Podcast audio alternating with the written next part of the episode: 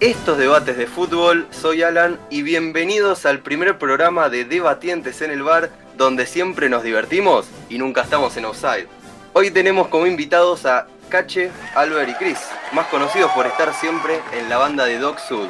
Para arrancar, preséntense, digan su nombre y estilo de jugador. Yo, por ejemplo, soy Alan Falcao, un tigre dentro de la cancha, con gran olfato goleador para preguntar lo justo y necesario. Empezamos con, con Albert. Sí, Pepe Vendallán. Soy rústico que tuve varias ocasiones donde tuve que cortar y bajar un par de dientes. Lo que sí, nunca pisé a un jugador en el corner. Perfecto, perfecto. ¿Seguimos con, con vos, Cache? Sí, sí, yo podría ser eh, Lucas Poncio, porque en definitiva soy un jugador que en la cancha siempre corre mucho y trato de estar siempre bien ubicado. Vamos con Chris, Yo- alguien nuevo en el programa. Y yo, mm, Agustín Ramos. Yo no juego al fútbol, pero mm, me gustan esos jugadores sucios que dejan todo, aunque sean bien sucios. Sí, no, y va tirando facha, está bien. Ramos ahora está ahí con pelo largo y está goleador, uno de los goleadores del Real Madrid. Está muy bien. Bueno, en el primer segmento de, de este nuevo programa vamos a estar respondiendo y dando nuestra opinión sobre las preguntas. Nos estuvo dejando la gente en Instagram, arroba debates de fútbol 1, nos pueden buscar ahí. Y la primera pregunta nos la dejó Fran, Fran01, y dice así, ¿cómo ven el ambiente que se está viviendo en los estadios sin público y con sonidos artificiales de fondo? Me hace acordar mucho a, la- a las bubucelas. De, ¿Alguien se acuerda de Sudáfrica 2010 que había bubucelas que eran remolestas? No se acordará de eso. Aparte chifran a los jugadores por parlante. Me gusta, me gusta lo que, cómo se arregló, cómo se arregló el fútbol y el ambiente en general como para lograr tratar de ambientar, aunque sea un poquito, ya que el COVID, digamos, no permite público, pero sí, aunque sea vía plataforma virtual o como fuera, que hayan, que hayan distintas plataformas como para poder interactuar y también que a medida que más personas votan por aplaudir o por silbar o por cosas básicas de la hinchada, también, digamos, eh, responda y pueda también hacer, hacer, digamos, ruido de lo que piensa la gente desde su casa. Claro, tipo, lo bueno es cómo, cómo se adaptó esto a, a la situación que estamos pasando. Digo, como para no dejar solos quizás a los jugadores que normalmente se sienten que están o apoyados o siendo silbados, como en el caso independiente, por la hinchada. Pero está bueno porque quizás tiene como, como si fuera la normalidad, más que nada. Claro, los jugadores se sienten más, eh, como- Ambientados. claro, más Claro, ambientados y más cerca de lo que es una situación normal, que ahora estamos en la nueva realidad. En la Champions eh, han habido esos sonidos artificiales que a mí personalmente eh, ahí no me, ha- no me ha gustado porque había un, un equipo local plenamente por una cuestión de derechos y demás y de orden, digamos, por el vestuario local y demás. Pero en definitiva, el local es el que tiene el poderío de, de elegir la voz, por así decirlo, del estadio. Y mm, en definitiva, hay solamente un partido, que es un partido único y no hay ventaja. No hay un local o un visitante. ventaja, claro, el local federativo tiene ventaja. Sí, pero yo creo que la presión que genera la hinchada no es la misma que genera un parlante.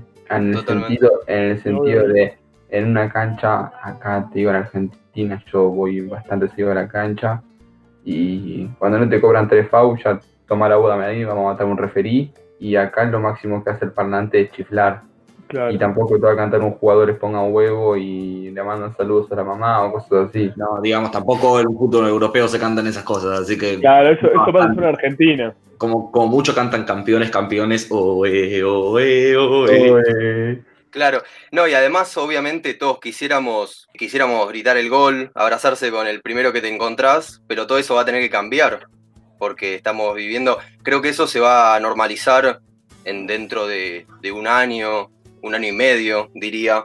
No sé cuánto tiempo va a pasar. Para ustedes, ¿cuánto tiempo va a pasar para que se pueda volver a la realidad, a la normalidad que conocíamos hace siete meses atrás? Yo No creo sé que abrazarse con un desconocido no va a pasar de vuelta. O sea, a mí me No, pasó. no, no sé si no va a pasar de vuelta. Yo en un huracán San Lorenzo me abracé con un tipo que no, no sabía ni el nombre y lo único que vi es que estaba al lado y que era huracán. Son situaciones que hasta que se supone que hasta que esté la, hasta que no esté la vacuna no va a volver a pasar. Hasta que no esté la vacuna no hay, no se puede, digamos, predecir nada y, han, y están, digamos, algunos partidos con poco público han habido. Por ejemplo, en el Manchester City Real Madrid han habido pocos hinchas en el partido de vuelta. Y la verdad es que hay actos y un montón de cosas más en el fútbol, como que Cristiano en estos días estaba mirando el partido de Portugal desde la tribuna por una lesión y la que manejaba, por así decirlo, el estadio, agarró, se le acercó y le dijo, che, ponételo al hijo que este es reglamentario. O sea, hay cosas que también como sociedad también tenemos que cambiar y dar el ejemplo. Es que más que dar el ejemplo es acostumbrarse a que estamos viendo esto. Es algo completamente nuevo para todos, tanto para los jugadores que están acostumbrados a, qué sé yo, a tomar un mate todos juntos, tanto nosotros también, qué sé yo, abrazarse en un gol, o lo mismo en la tribuna, abrazarse con cualquiera, cosa que hay que acostumbrarse que no va a pasar por un tiempo eso también. Yo creo que más que ver fútbol se extraña el jugar al fútbol más que otra cosa. Sacando también, sí, el fútbol de lado, es lo mismo, el mismo concepto. Hay que esperar a que esté la vacuna y que pueda volver toda la normalidad. Y bueno, siguiendo con la siguiente pregunta, que se repitió muchísimo, que además fue, digámoslo, como trending topic, se repitió bastante en estos últimos días. Bueno, y elegimos esta, ¿no? ¿Estuvo bien Messi en quedarse a cumplir su contrato con el Barcelona por un año más? ¿O debió haber hecho lo imposible para irse a otro club. Saludos para, para Martín desde Panamá, que, nos escribió ahí. Debates internacionales. Sí, sí, sí, terrible, ¿no? Me, sorprendió mucho un panameño siguiéndonos ahí. Debates por el mundo. Bueno, ¿qué, qué opinan de, de, esta decisión que toma Messi, que lo ata el Barcelona? Yo creo que, según lo que se está hablando, a Messi se le planteó que mm, si esto lo hubiese planteado un mes atrás y con tiempo, Bartomeu le tendría que haber dejado irse libre como le habían prometido. Cosa que no iba a pasar tampoco, pero o pagás la cláusula de rescisión o ¿por qué te vas a ir? ¿Por qué te van a dejar irte por cero? Como que no tendría sentido. Tenía una cláusula que al final de la temporada puede elegir si irse o no. Pero, está bien, eso, es verdad. Se movió, se movió el tiempo y en vez de cerrar en junio, cerró ahora, no te vas a ir en la mitad de la Champions. No, claro, pero lo que le dijeron es. Entonces te salir campeón, no te vas a ir, tenés que ser pelotudo. claro, pero dentro de un mes arranca la liga de vuelta. Y lo avisó, lo avisó hace una semana que se quería ir. Y, y Barcelona se tiene que reorganizar sin Messi. Y la cuestión era que si lo hubiese planteado antes, yo creo que lo hubiesen dejado irse.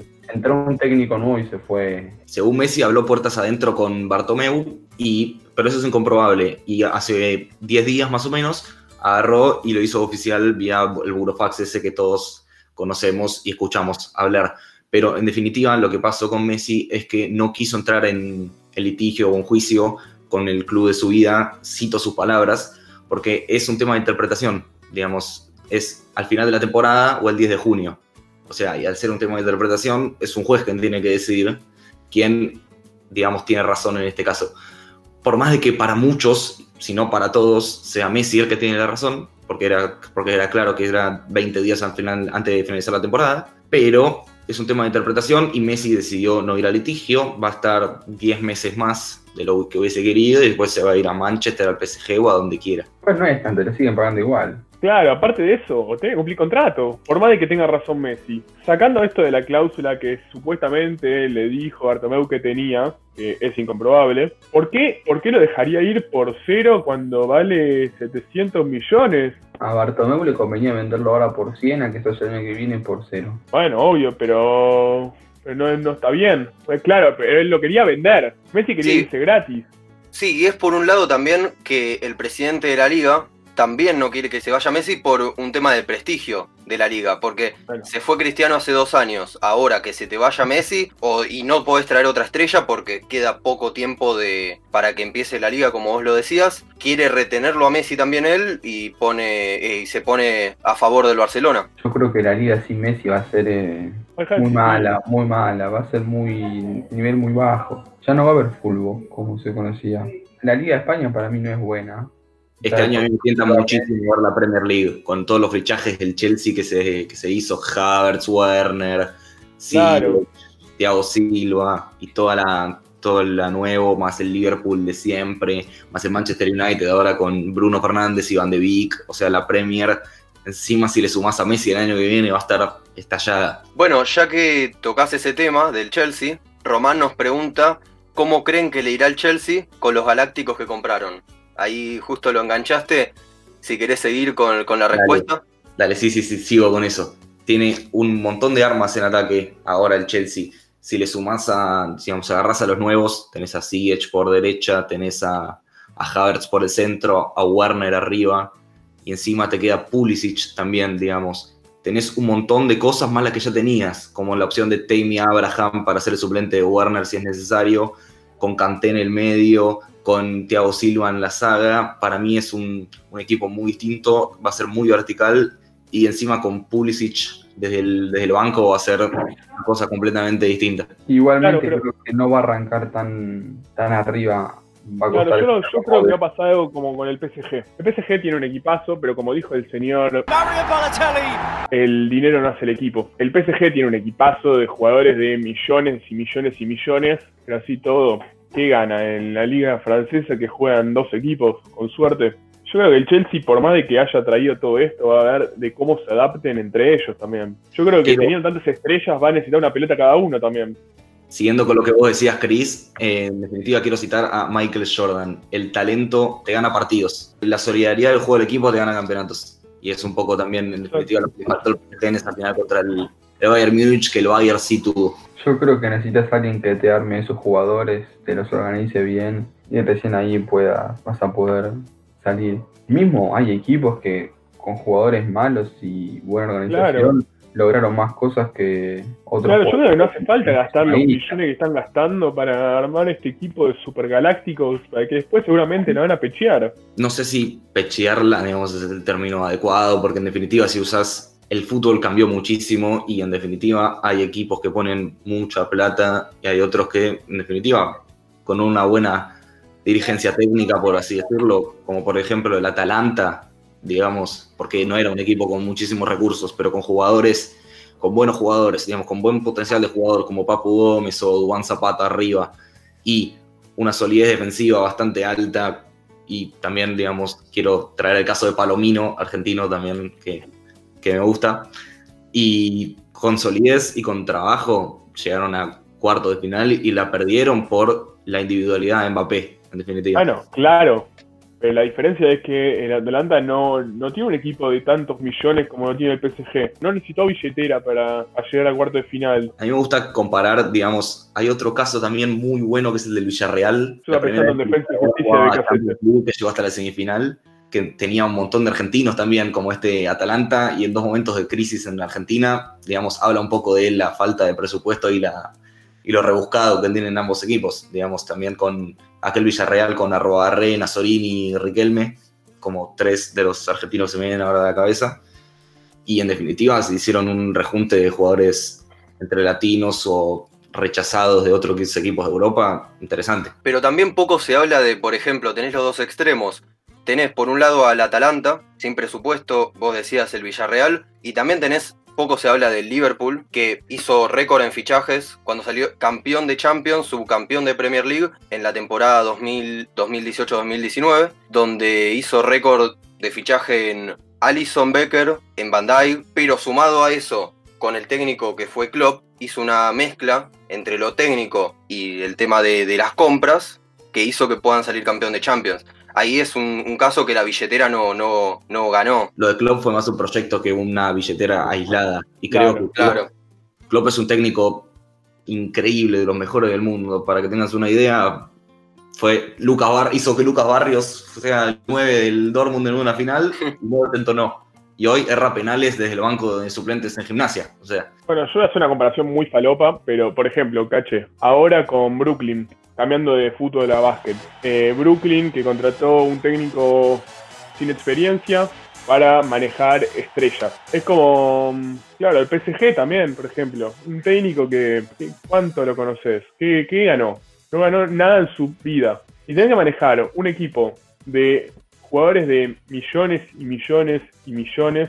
Es como difícil y hasta se le hace, se le hace, se le hace complicado, pues necesitas una personalidad que pueda manejar desde lo táctico. Un Guardiola, un Klopp. No puede ser alguien que, que, que no haya ganado nada, que no tenga experiencia. dime decir que Tuchel fue el sucesor de, de Klopp en el Borussia Dortmund. Arrancó como jugador, no es su carrera no es nada destacable, digamos, fue jugador durante seis Claro, años. pero que digas que no lo conoce nadie.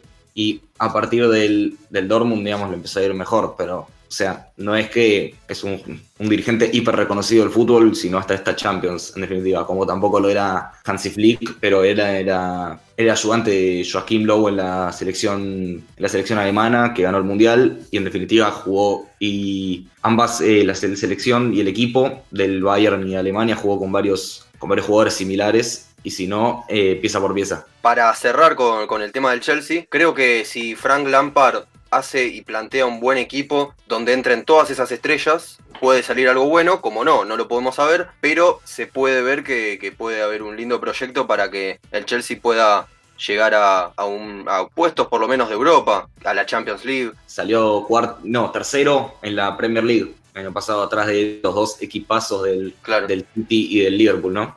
Claro, no hizo un mal campaña Frank Lampard, así que seguramente puede hacerlo mejor todavía con un equipo de todas estrellas. Igual la Todas pregunta es estrellas. otra. Si tiene la capacidad para poder manejar todas estas estrellas.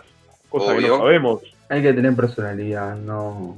Aparte. digamos, yo si como si fuese de londinense y del Chelsea, digamos, mi idea es quién nos sacó campeón de la única Champions que tenemos como capitán y Lampard. Y es un poco la lógica que también tuvo la selección francesa. ¿Quién fue el capitán campeón de la única vez que, que Francia había salido campeón? Didier Deschamps. Eh, y fue el técnico que se lo sacó campeón de vuelta. Claro.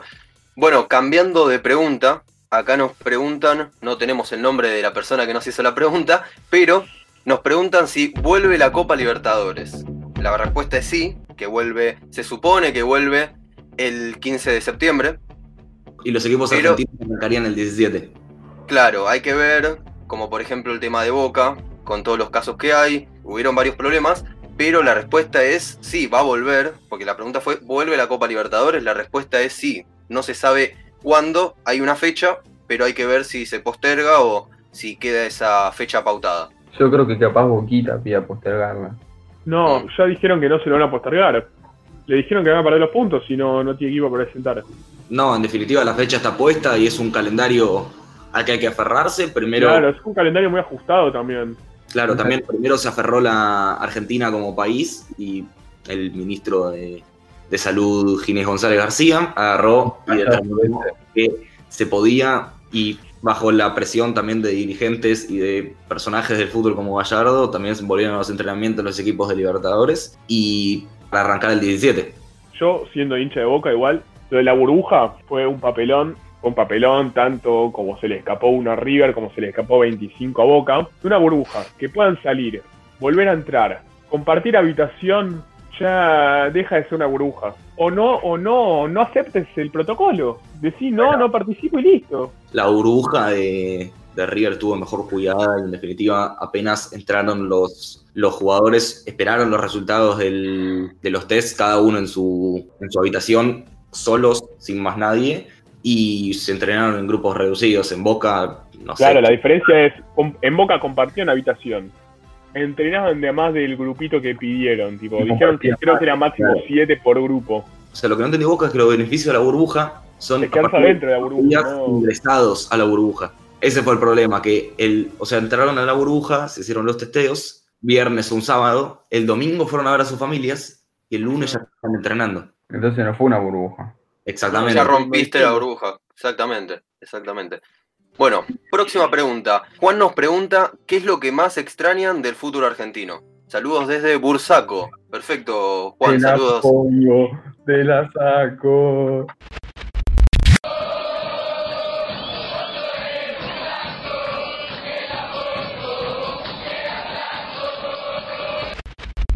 ¿Qué es lo que más extrañan del fútbol argentino? Yo creo que desde que arrancó la Superliga y las entradas al estilo europeo, se cagó muchísimo, perdón por la expresión, sumado a que sacaron los visitantes. Es decir, que toda la magia del fútbol argentino o sea, está perdida. Porque vos te decías de la cancha y tenías, por ejemplo, enfrente a, suponete, un hincha de central y tenías a alguien a quien ver y mandarle saludos. Está bien, pero eso no le afectó la, la, la cuarentena, boludo. No, no, no, la pregunta fue amplia. La pregunta fue qué es lo que más extrañan.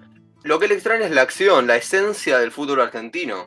Yo creo que lo que más extraño del fútbol argentino es un poco, digamos, la competencia y demás que se encuentra siempre en, en los, en los partidos, digamos, de bajo rendimiento, digamos, todos los equipos presentan las armas y estamos viendo videos viejos. Yo quiero ver cómo vuelven los jugadores, o sea, verlo y Higuaín volver en aquel momento con la, con la Juventus, con la panza esa que llegó el primer día de entrenamiento. Eso no grande, y demás, ver también, yo extraño ver muchos digamos, equipos como los de BKCS o como los de Gallardo o equipos, digamos, Crespo en menor medida, pero que jueguen, que jueguen lindo al fútbol, digamos, no un- digamos, extraño ver los toques y un poco es, digamos, el estilo de fútbol más europeo, pero mucho más argentino, digamos, que no duden en tirar patadas, que no duden en levantar a alguien en el aire y un poco también ver a la Libertadores, que es lo más hermoso que existe. Claro, igual yo creo como cache, lo, lo, lo lindo del fútbol argentino es la suciedad. No, acá no es fútbol, es cagarse a palos. Sí, es Eh, lo que también, dijeron. También es la esencia del fútbol argentino eso. El fútbol sudamericano más que nada. Nada más que nada es fútbol argentino, no. argentino, Sí, vos viste cómo lo recibieron a Ronaldinho en Sarandí. O, No, ¿cómo no? o- o el, o las semifinales de Libertadores de Colo Colo Boca. Como en Yo quiero 90. volver a ver, yo quiero volver a ver la final o algo parecido a la final en la lluvia con los Palmeras en el estadio mm, Asunción, el estadio Asunción, Sí. en la final de Independiente del Valle contra Colón. Eso fue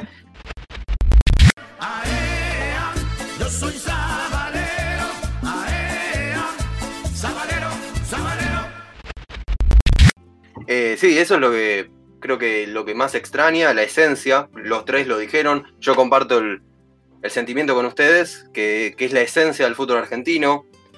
Más allá de la suciedad, también es la relación entre los hinchas, la La locura locura. de la hinchada. La locura. Y los personajes, Sí, sí, también. Los personajes de nuestros futboleros.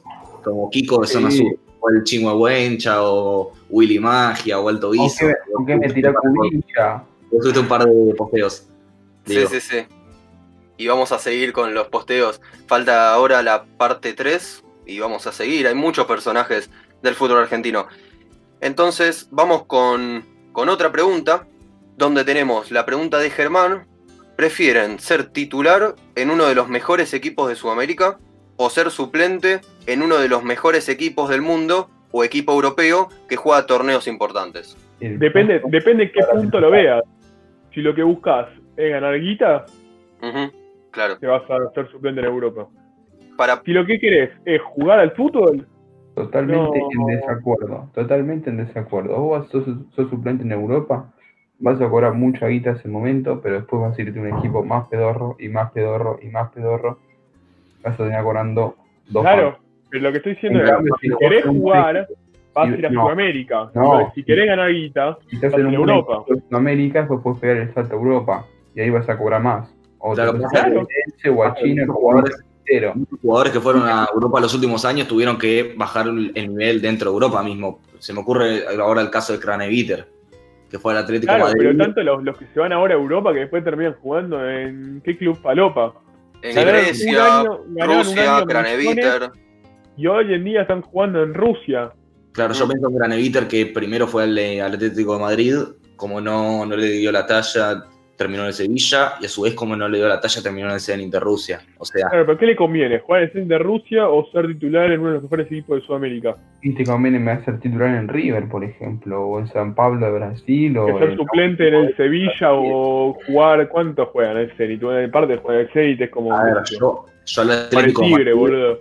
Yo a mí no me gusta el Atlético de Madrid por un montón de razones, pero digo, la Yo principal soy- es que el Pablo Simeone recurre a muchos jugadores de Latinoamérica que después no los utiliza. Es el caso de, por ejemplo, Borré. Borré. Pero más allá de lo que pasó con Borré y demás, hoy el Atlético de Madrid quiere volverlo a comprar a Borré, pero más como una inversión más que por el jugador. O sea, Sí. el Atlético de Madrid tiene una superpoblación de delanteros. Diego Costa, Morata, Joao Félix. Joao Félix es suplente, imagínate lo que puede hacer Borré. Pero yo te pregunto, ¿qué le conviene a Borré? De vuelta lo mismo, irse, que, que se lo lleve el Atlético de Madrid y lo vaya pasando a préstamo por clubes falopa de Europa o seguir dando títulos en River, Yo te jugando decir y rompiéndola. Borré se quiso retirar del fútbol estando en el Atlético de Madrid porque no jugaba. Y dijo que iba a volver a Colombia y que iba a hacer universidad cuando echó la oferta de River. O sea, en definitiva, Borré, como no lo quisieron en el Atlético de Madrid, después se dio el Villarreal, volvió al Atlético de Madrid, le llegó la opción de River y al final terminó siendo uno de los mejores, si no el mejor delantero de América actualmente. Para poner un ejemplo, a ver si estás de acuerdo, Cache, te lo pregunto a vos porque es el caso de Lucas Salario.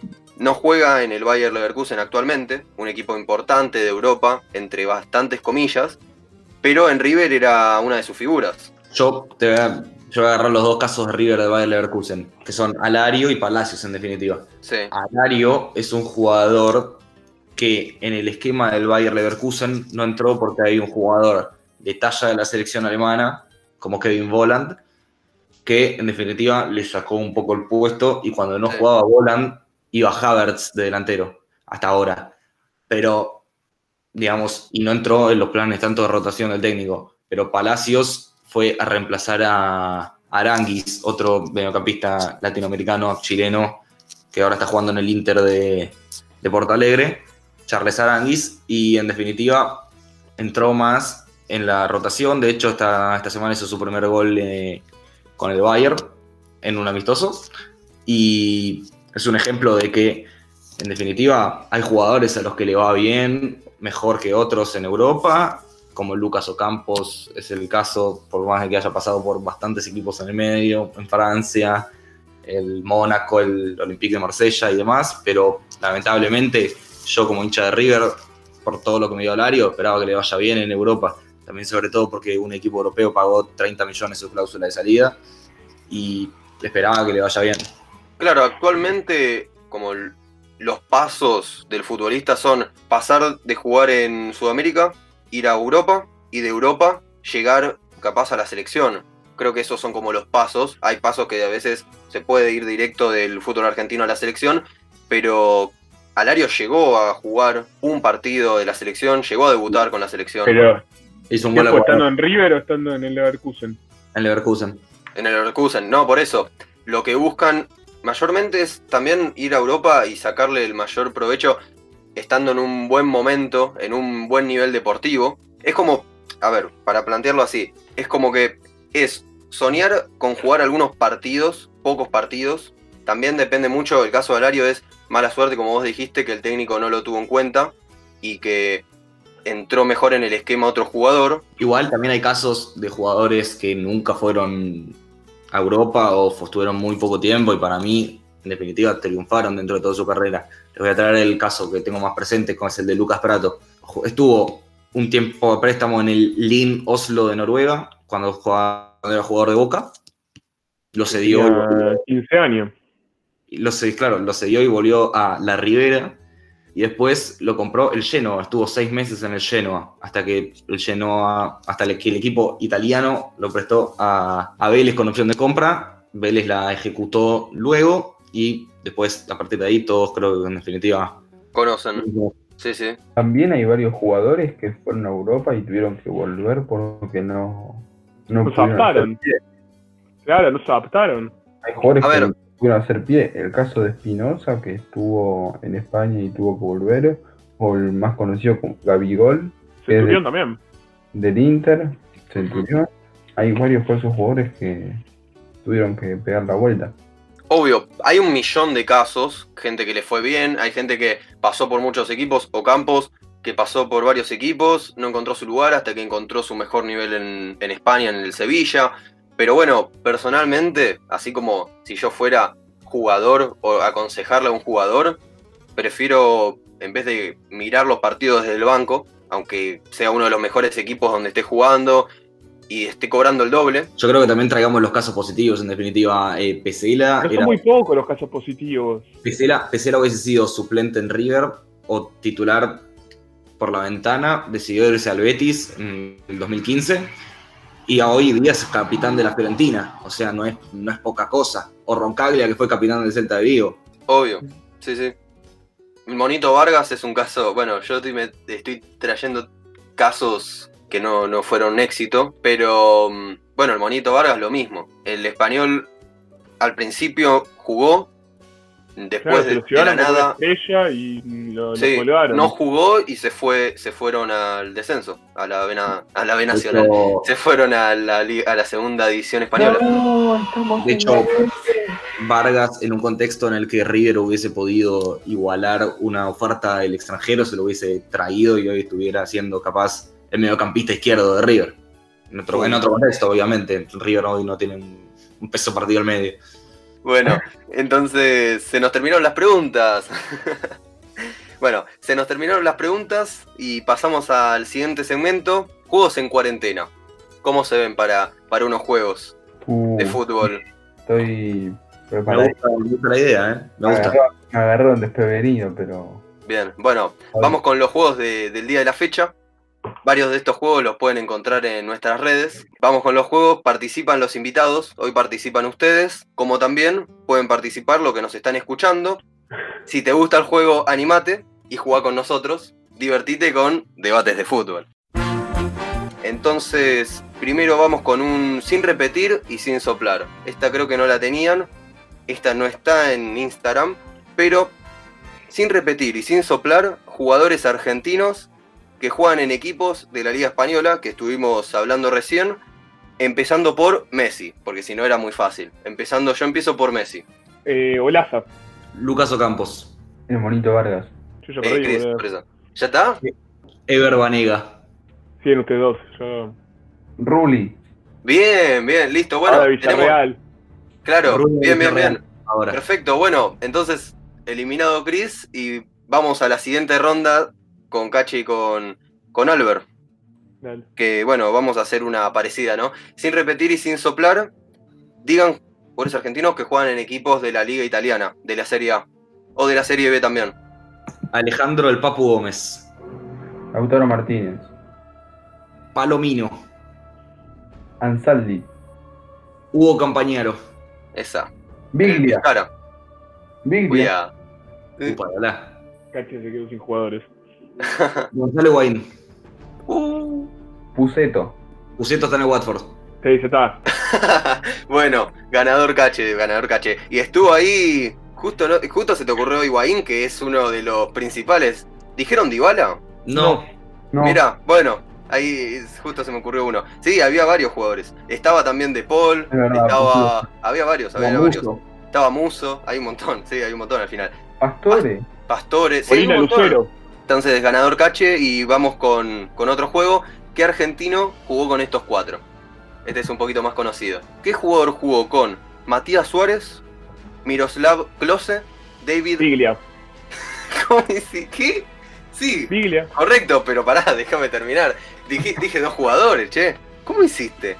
Tan, Por tan el flaca. Anderlecht con Matías Suárez y en el, Sí. en el Lazio con, con Klose. ¿Cuáles eran los otros dos? Entonces, Bueno, los otros dos que quedaban, bien Chris, eh, igual eran mucho más difíciles. Creo que los primeros dos eran los más fáciles.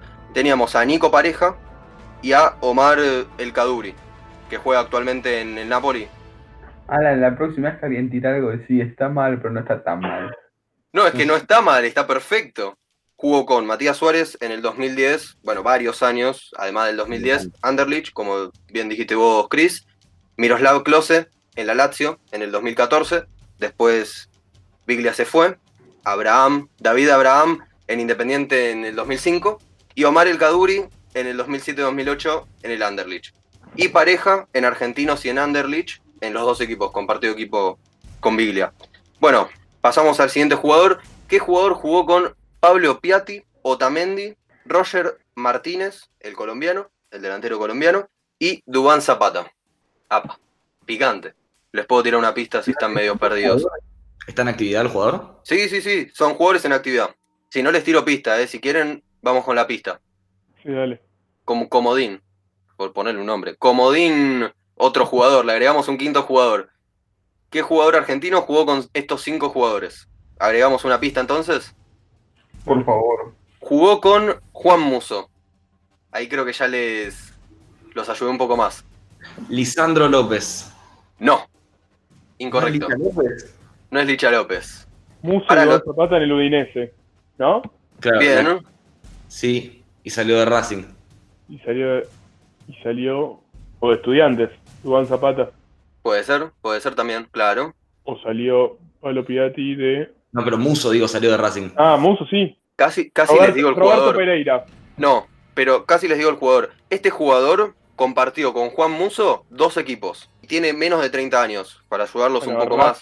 Racing, y Udinese. Racing Udinese, sí Bueno, o sí. otra cosa. Y es argentino. De Paul. Perfecto, Ahí ahí está, jugador de selección.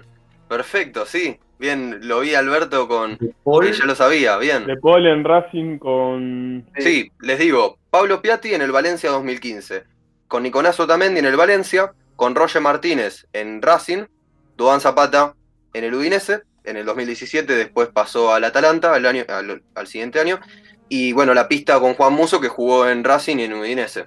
Sí, me agarraste un montón que pasaron por el Porto. Roger pasó por el Porto, Otamendi, digo que también. Sí, sí, sí, sí. Después, no, y después Zapata, pero Zapata pasó por Estudiantes, en Udinese estuvo y después ya está, se fue directo Claro. para el Atalanta. para meter goles en el Atalanta. Bueno, pasamos a otro juego bastante conocido acá en, en debates de fútbol, que es el juego de las carreras. Esta vez no es el carreras en inverso, carreras en reversa, pero es el típico juego que jugamos siempre, chicos, por favor. Pero bueno, es el, el típico juego de las carreras. Te digo las carreras y ustedes tienen que sacarlo. Son jugadores argentinos conocidos, bastante conocidos, y que pasaron por la selección es un quién soy versión selección argentina. Entonces tenemos, primer jugador comenzó su carrera en Vélez Arfield, pasó al Mallorca, Newcastle, siguió en, en su carrera en Inglaterra, se fue al Norwich, después pasó por Deportivo La Coruña, Defensa y Justicia, Independiente de Avellaneda, pasó de vuelta a Defensa y Justicia y actualmente juega en Banfield. Jonás El Galgo Gutiérrez. Perfecto, Ah, correcto, excelente, excelente. Mediocampista, mediocampista central y lateral derecho de la selección del Diego en el 2010. Perfecto, mirá, hasta me tiraste cuando jugó en la selección. Perfecto.